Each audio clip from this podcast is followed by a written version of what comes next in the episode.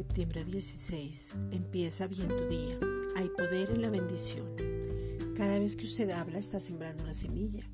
La bendición se manifiesta cuando habla bien y lo que ya fue hecho por medio de Jesucristo. Hoy propóngase hablar bien de otros, propóngase hablar bien de usted y piense para hablar. Si va a hablar y no edifica, lo mejor es que se calle.